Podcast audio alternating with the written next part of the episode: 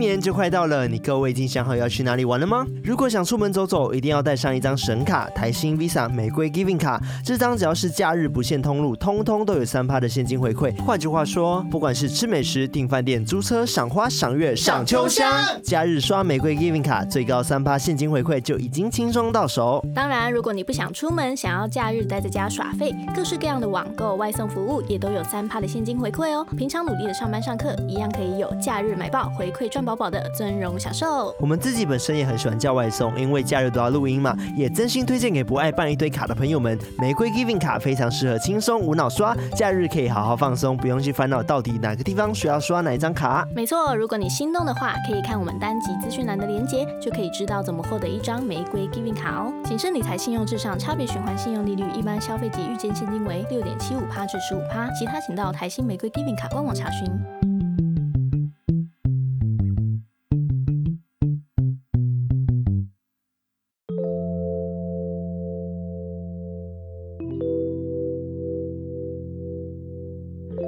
嗨，我是康娜，我是卡拉，欢迎收听偷听 Story。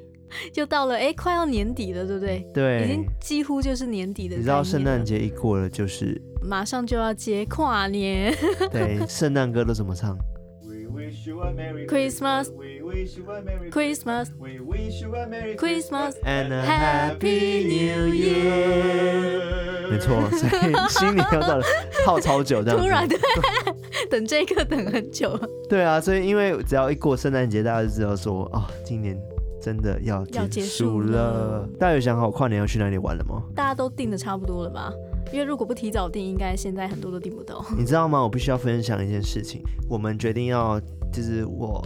卡拉还有那个艾瑞克，嗯，然后我们决定要去台南跨年嘛，没错。对，那台南是艾瑞克家乡，对，所以就是全部的行程都由他安排，没错，就交给他。然后那时候呢，我就想说，我们到底要住哪里？那我就去查民宿这件事情。嗯，结果因为我太晚了，大概十一月初吧，然后就开始查，就是跨年的民宿，然后贵到爆。你知道有多贵吗？就是一间真的很破烂的民宿哦。我这样会不会被 被谁攻击？好，我不讲是谁，反正就是真的破烂到我会觉得，哦，这个应该就是那种有可能会闹鬼的房子，看起来很容易。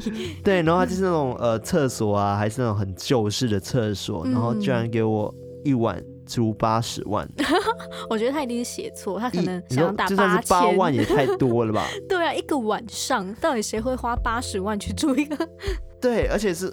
只有跨年那几天，嗯，好哦，所以我就想说，一定就是有些人他们认为 是这样，一定要去住，就是太夸张了，可能只是单纯写错吧，但是我就觉得太扯，因为大家都知道跨年的那个费用真是有够高的。对啊，到处都订不到这样。嗯，好，那我们现在闲聊完毕，开始进入到我们的正题。嗯，那今天是我主讲故事，一样是从我们的偷听课的投稿里面选出来的。那这位偷听课的名字叫做 Kiko，Kiko，Kiko，Kiko，对，然后是日本人吗？我不知道，但他说。最喜欢在晚上保养的时候听我们的故事，然后听我们的声音入睡。你知道敷面膜呢，走出去还吓到人。对，应该是这样。他可能想融入这个情境，可以到处去吓人。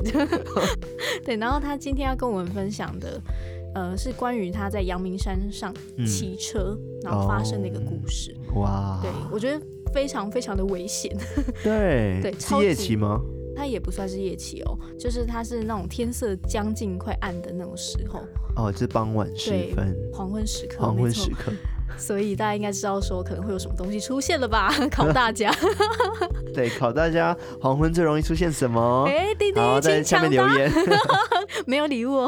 对，好了，那我们就马上就来听今天的故事喽。好，那我们就来偷听 story。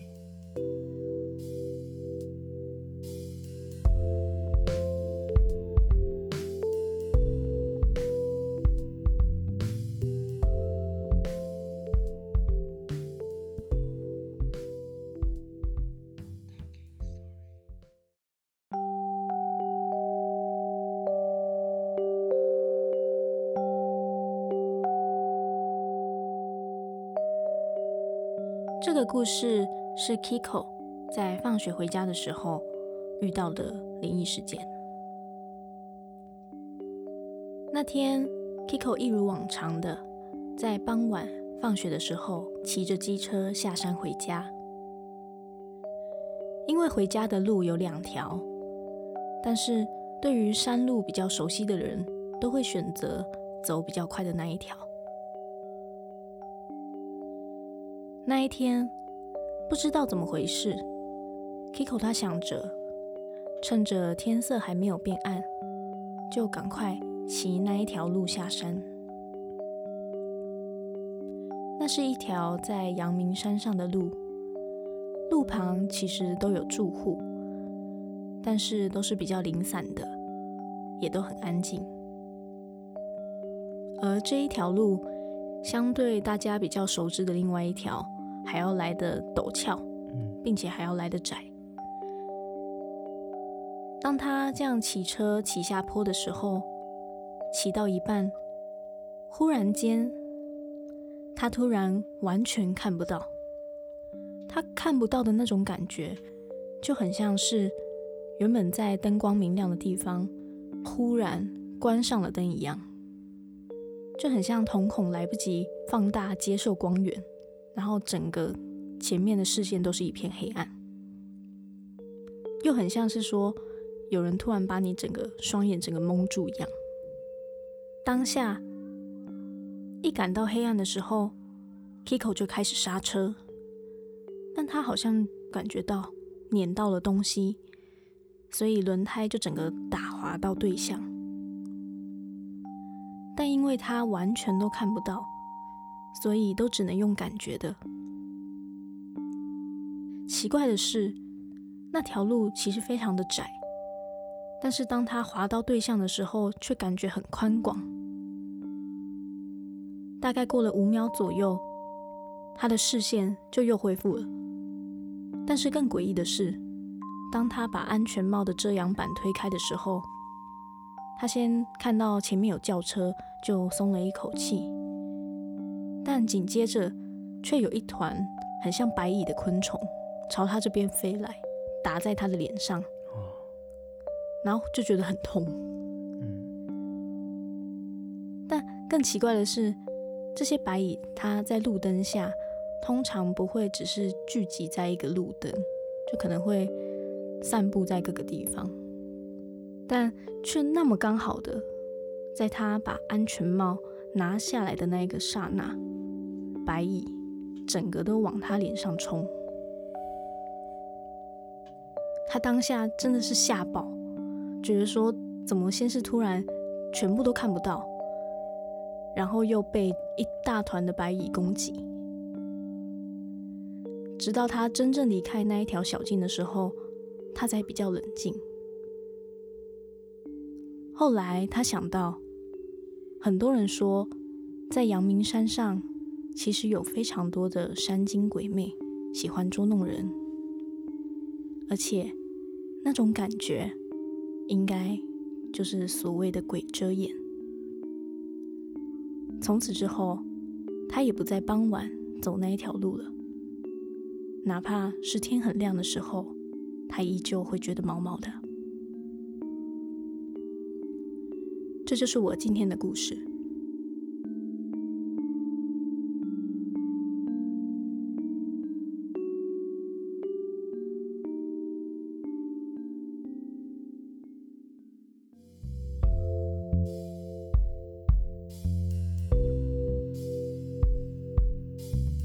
听到鬼遮眼呢、啊，我就想到那一集，你还记得那一集吗？对，就是那个看不见也听不到那一集。对，就是他也是被。灵体嘛，然后直接遮住眼睛，他的眼睛跟耳朵盖起来。真的，我也是当下看到这个的时候，嗯，就想到 上次说到那个故事，对，就觉得非常的可怕。而且我觉得骑车很危险哎，嗯，他是骑车到一半的时候突然间看不见，对不对？对啊，而且他又是骑山路，我觉得超级无敌危险。而且他说那个路其实非常的窄，嗯，所以我觉得非常有可能就是你直接冲到悬崖下都有可能，就觉得很可怕。嗯，嗯对啊，而且他还有提到说他其实是在。傍晚的时候嘛，我就第一个想到的就是摩西娜又想要来捉弄人，或者是抓交替。嗯，好像有点可能。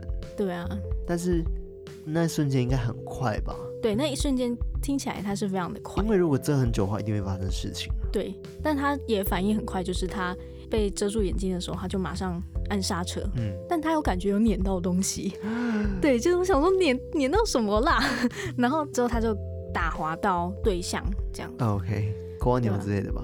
我其实第一个想到的是，记不记得那个魔法阿嬷里面有那个小扁，那一条蛇，哦，就他可能碾到小扁，然后变成我不是汉堡啦，对。对，披萨，对，我不是披萨啦，那个超 Q 的，就是想当年他也是过马路，然后就被车子碾爆，然后变成那个小扁这样。对，我第一个想到是那个，OK，而且我之前。只要不小心踩到瓜牛什么的，我都会内疚一整天呢。那我也是，我就，那我就 会难过一整天。对啊，天哪，我就，他就是一下子就会被踩爆。对，我不是故意的，我也不是故意的，跪在那边跟他道歉。我我是没有跪在那边，有点太可怕了。好了，又离题了。对，开始离题。那说到鬼遮眼这件事情，不只是上次故事讲到的那样子，然后或者是这一次故事讲到可能会直接看不到。那可能还会有另外一种状况，是我们常常在走山路啊，会遇到那种鬼打墙的这种说法。哦，对，就一直在原点，然后一直在那边绕。对啊，像如果是以比较民间习俗的角度去看的话，嗯，其实就是灵体它在用它的磁场，嗯，在影响就是我们生者的视听。哦，对，让我们去产生一些幻觉，或者是直接把我们的感官剥夺掉。哦，对啊，但是我觉得，哦、对啊，我想说。这应该是真的要法力非常高强的灵体才做得到，所以我第一个才会想到是模型啊。对，而且我觉得是主要在山林里面容易发生这种事情，是因为那边的那个阴气也相对比较重。对，所以可能施法的时候会比较好施法。对，用施法来 施法比较就是他的地盘啦，他比较容易去做这些事情这样子。对，那像这些灵体，他自己本身。去扰乱视听，一方面可能他目的就是想要抓交替，嗯，那其实也有可能是说你可能影响到了他某些东西。像我举一个例子，曾经也有人就是他在山区开车的时候，怎么开都没有办法脱离那个地方，就一直在同一个地方这样一直打转，他就觉得非常奇怪，他就觉得说啊，遇到了鬼打墙的这个现象，嗯，然后后来他又想说好。我就把车子先停下来，然后我先下来看一下，到底为什么会这样子。结果他就发现说，他有一边的车轮上面卡了一张冥纸啊。对，然后他就想到说，啊，原来是我拿了别人的买路钱。买路钱。对，所以才会不给他走，所以他就赶快把那个买路钱拿下来，就那个冥纸拿下来，然后在心中一直默念说自己不是故意的，然后一直道歉。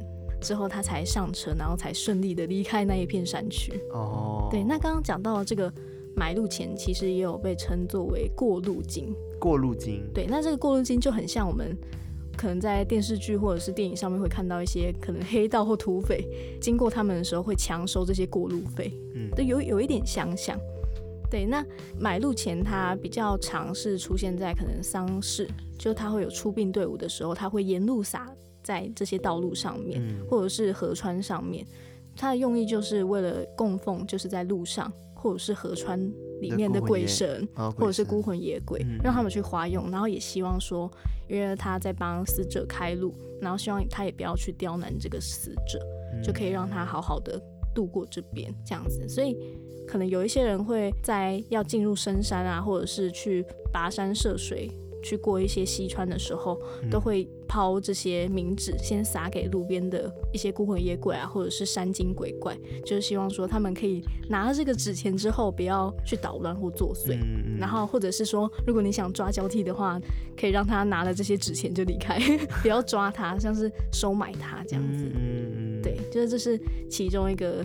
有买路钱，对，买路钱的这个部分，就是他可能遇到鬼打墙，他们除了想抓交替，然后或者是你可能拿到了他们的买路钱，所以下次遇到这种鬼打墙，看一下有没有卡一个名字在附近这样子。对啊，那这个是比较民间习俗的说法啦。那像鬼打墙的这个部分，其实也有一个是比较科学的角度，嗯，可以去解说的。一些那个医学的科学家，他有去研究，他们就觉得说，其实。会有这样鬼打墙的状况，是因为人脑它左右的前庭系统就是有一些比较微小的差异，就很像说我们人的脚其实左右两边它们的长短是不一样的，所以都会有一点点的向左倾或者是向右倾的一个倾向。所以它呃在医学界里面有一个实验是，它让十五个志愿者去蒙住他们的双眼，然后他们佩戴 GPS 的接收器，让他们在一个很宽阔的空地一直往一个直线走，就是要求他们往直线走，但他们的双眼都是蒙住的。但是他们大多数的人在沿着这一条路走的时候，他们偶尔会绕圈圈，就是他们觉得他们自己内心觉得是自己在走直线，但他其实在绕圈。然后它的圆圈的直径是小在二十米左右的误差这样子，所以有些精神科医师就会说，可能是因为在紧张焦虑下会产生的一个幻觉的现象，就会觉得说你好像一直在一个原路打转。哦。那另外在一个比较生物学的一个范畴里面，他们也有一个实验是先把一个。鸭子、野鸭，就是他们的眼睛都先蒙上，嗯、然后把他们扔向天空，让他们飞。嗯，然后他们也发现说，如果它是在比较开阔的天空飞的话，它也是用一个圆圈的方式在飞。所以他们就得到一个结论说，生物运动的本质它是圆周运动。所以如果没有目标的话，可能他们本身的运动都是用圆周的方式在进行。它的原因也跟刚刚讲的一样，就是，可是我觉得鬼打墙有点。也不是原地绕圈圈的感觉，嗯、是有时候你说开车都开一大段，能回到一个原点，这样也很难去解释。对啊，对对我我也在想，因为科学用这个方式去实验的话，嗯、可能真的有他自己的那个道理存在。对因为你已经把那个人的那个整个眼睛都蒙住嘛，大脑他在做定位的时候，可能就会。它是没有办法一直去修正的，因为我们一般就是没有蒙住眼睛的时候，随时可以去做定位跟修正，就比较不会走歪。嗯，那你今天把眼睛都遮起来，那当然就是比较没有办法一直去修正，所以就容易就是出现误差，就会转圈圈之类的。嗯，但是如果是开车的话，因为一般我们的眼睛都是好的啊，就是我们也没有遮起来。而且我们也可以就是正常的开车，但不知道为什么就是会一直在那个山区绕，所以我觉得这部分还是没有办法用科学去解释。对，而且如果真的是因为人的问题，我个人觉得啊，如果是因为自己的前面缺少了什么部分的话，对，就是它的可能有一点点微小的那个差异，所以会造成一些误差、错觉等等的。对对对。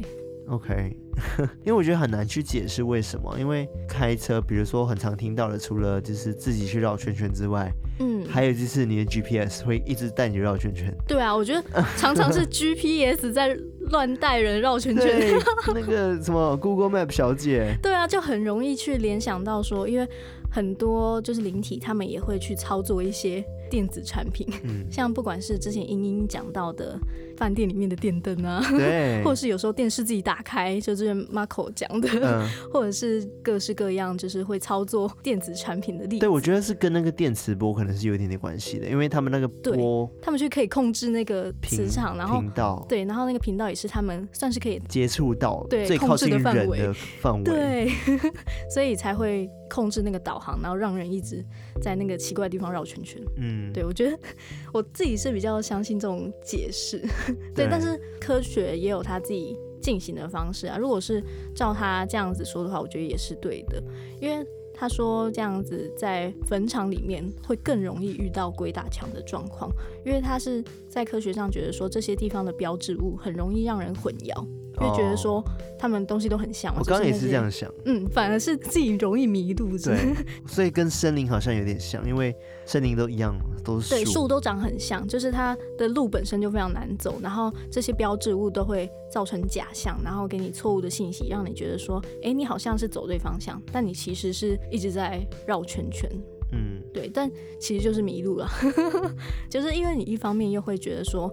如果你停下来，然后不继续走的话，会越走不出去。嗯，但是你其实就已经迷路了，然后就会照着你自己的本能去一直绕圈圈，就又回到那个生物学的那个圆周运动。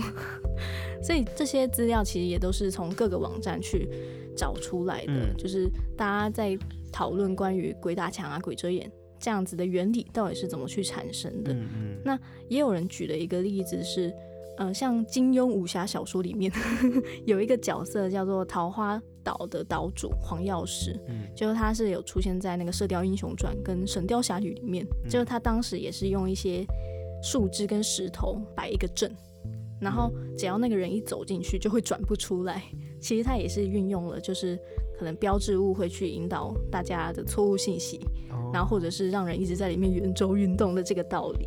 嗯，对。那那我刚刚讲的其实比较多是关于一个比较科学方式的讲法。嗯，那其实鬼遮眼它在现代里面也是被当做描述各种。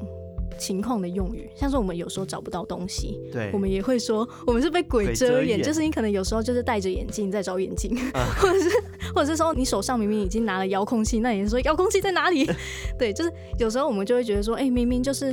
我刚刚就没有看到它在这里啊！你回来看，他又在那边呢。我们有时候也会说，就是鬼遮眼。对耶，真的有道理耶。像我们之前在找东西，就很莫名其妙，就所以一直找不到。对啊，明明就在那边。对啊，但是刚刚明明就看过那边。所以其实我们无时无刻都被鬼遮眼。对 对，然后这边那个 Bobby Now 这边也有帮大家介绍一下，有几个神明是特别会找东西的。你说专门找东西的神明吗？对，因为其实我刚刚讲的一些是比较。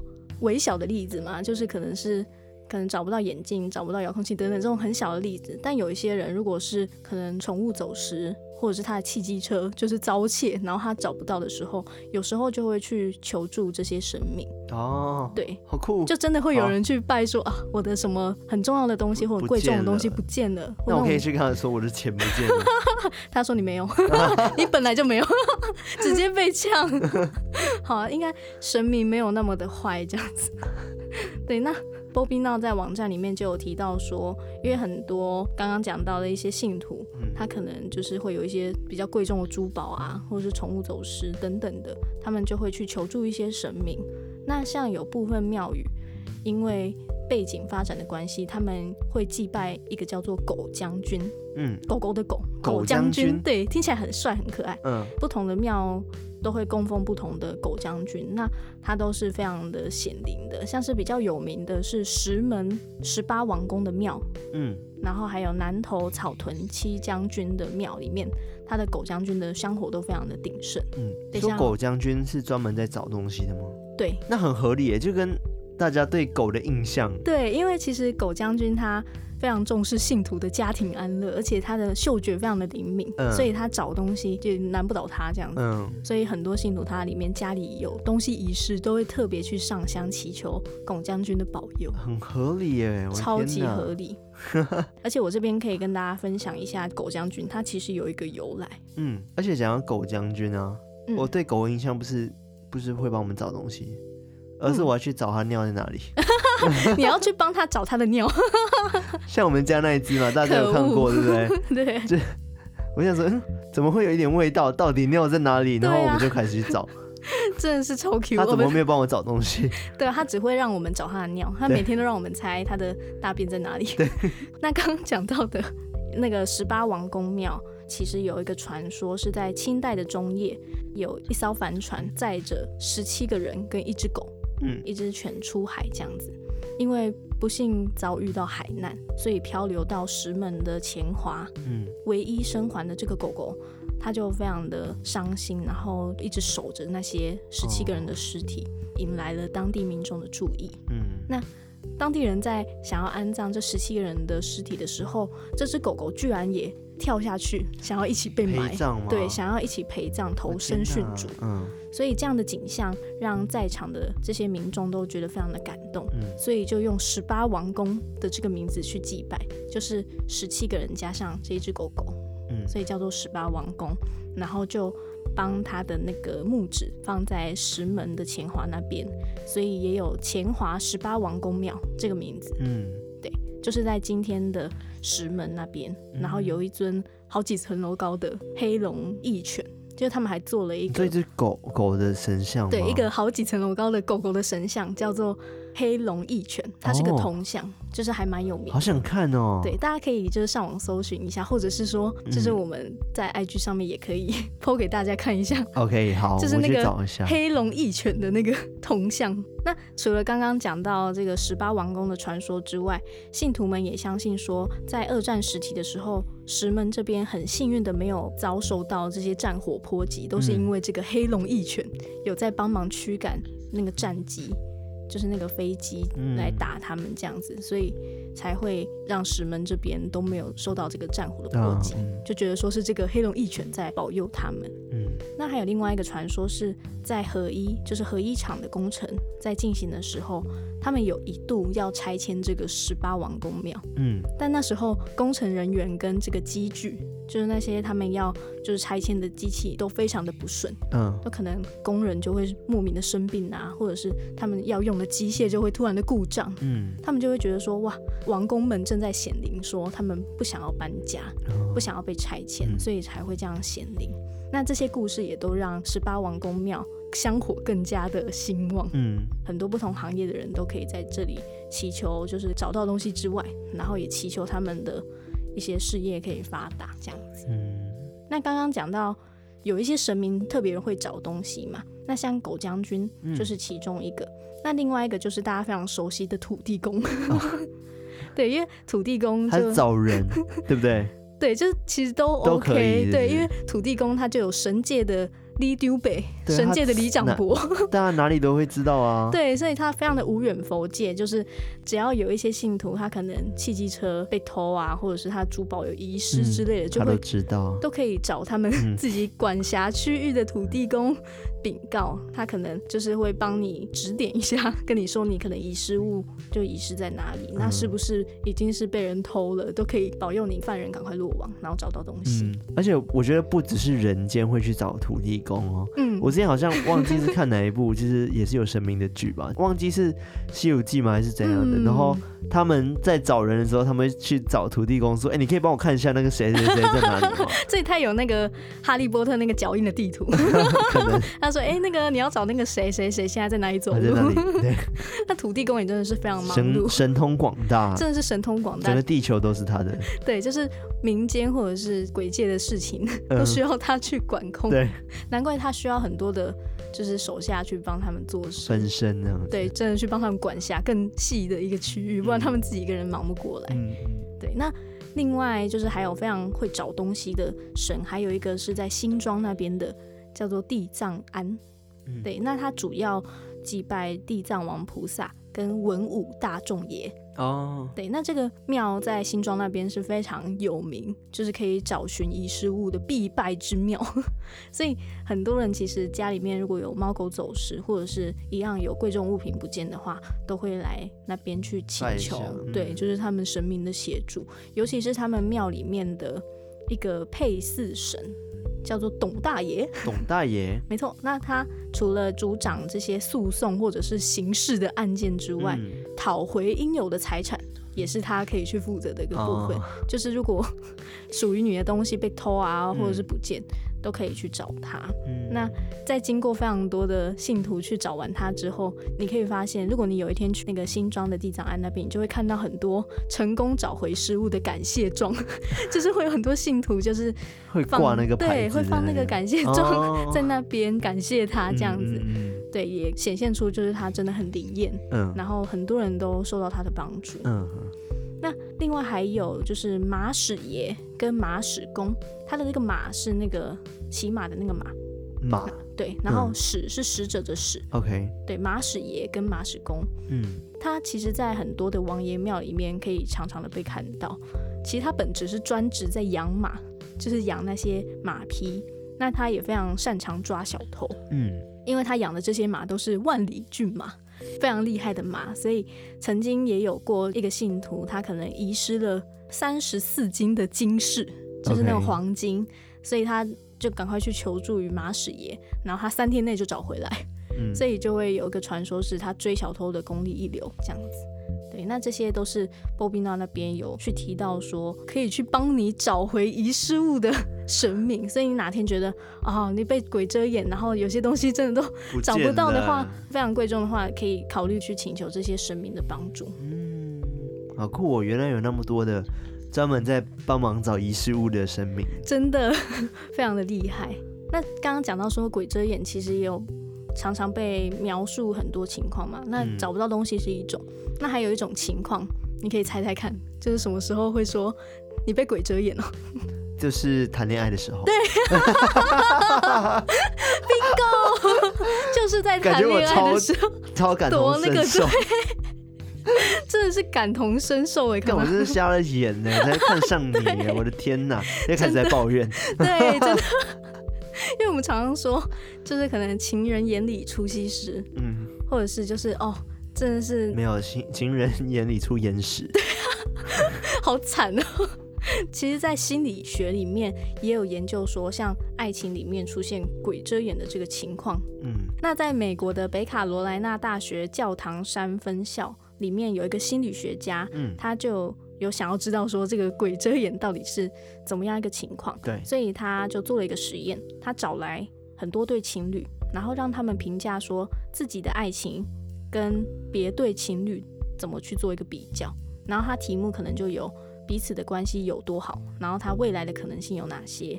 还有就是掌控两个人互动的关系，然后去评分说自己的爱情跟可能好朋友他自己的爱情跟你比较，就是社会上一般情侣的爱情，结果会发现说，在热恋期中的情侣。会觉得说自己就是最幸福的，然后其他人都 都不是什么这样子。鬼遮眼，鬼遮眼，对，就是他们最 他们就是最闪亮闪亮亮晶晶，然后别人都要戴墨镜那种。这个就是完完全全的鬼遮眼的情况，他就会觉得说哇，我的男朋友好帅哦，我的女朋友最厉害。那为什么这些坠入爱河的大家都会觉得说他的另外一半就是最帅最美的呢？那在格罗宁根大学。有一个心理学家，他就也做了一个研究。他当时就把已婚或者是同居的这些情侣找来，然后让他们对彼此的外貌打分数，嗯，就是看说他们的魅力指数有多少。然后他的这些魅力指数就包含了说，可能自己认为自己的外貌姣好的程度，跟情人眼中的颜值，嗯，结果发现。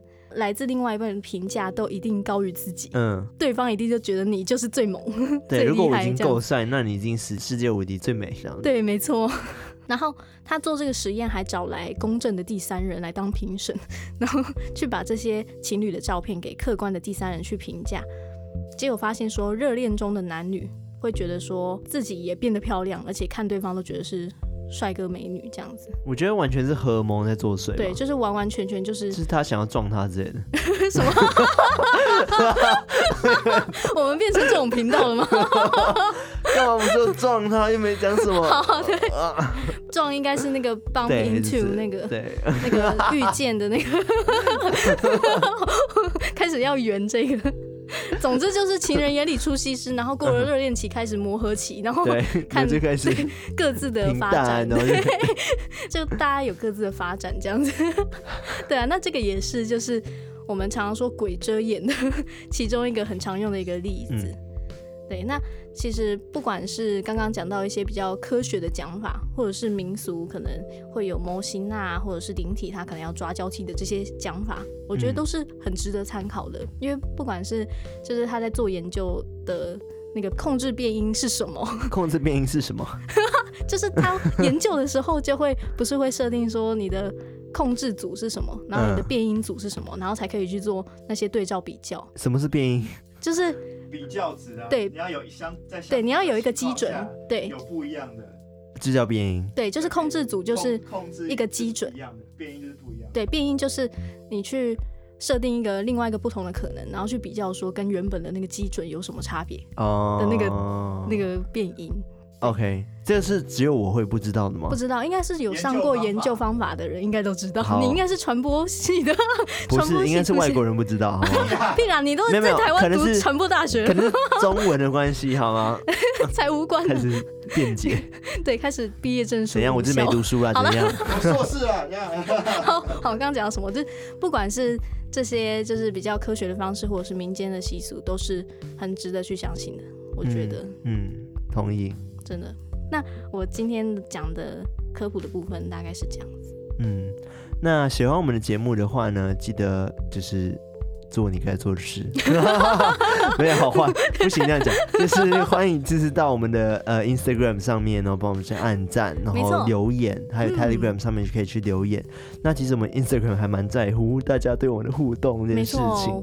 所以你一个暗赞对我们来说也是一个互动。对，我们就会觉得哇，好棒好棒，快来按。对对对，然后我都会怀疑说，哎，这集好少人暗赞，会不会是我画的太丑了？对啊，我也会怀疑说，是不是这一集的科普太烂，或者是什么东西，然后大家觉得很没 feel。然后结果一堆人在下面回说，你们这些虚荣心的人，开始谩骂声。对，好了，没有是一种。表示你喜欢我们嘛？我觉得是这样子。啊、如果你觉得这集有科普到，或者是你觉得很好笑，或者是对，或者是你有想要补充的部分，对，都欢迎就是跟我们互动留言。对呀、啊，对呀、啊，对。那还有什么要跟大家讲吗？就是即将到了尾声了嘛，呃、对不对？今年的尾声，大家就是请好好的度过 今年的最后几天，把握二零二零的尾巴。对，好啦，那我们就 下次再来偷听 story，拜拜。拜拜。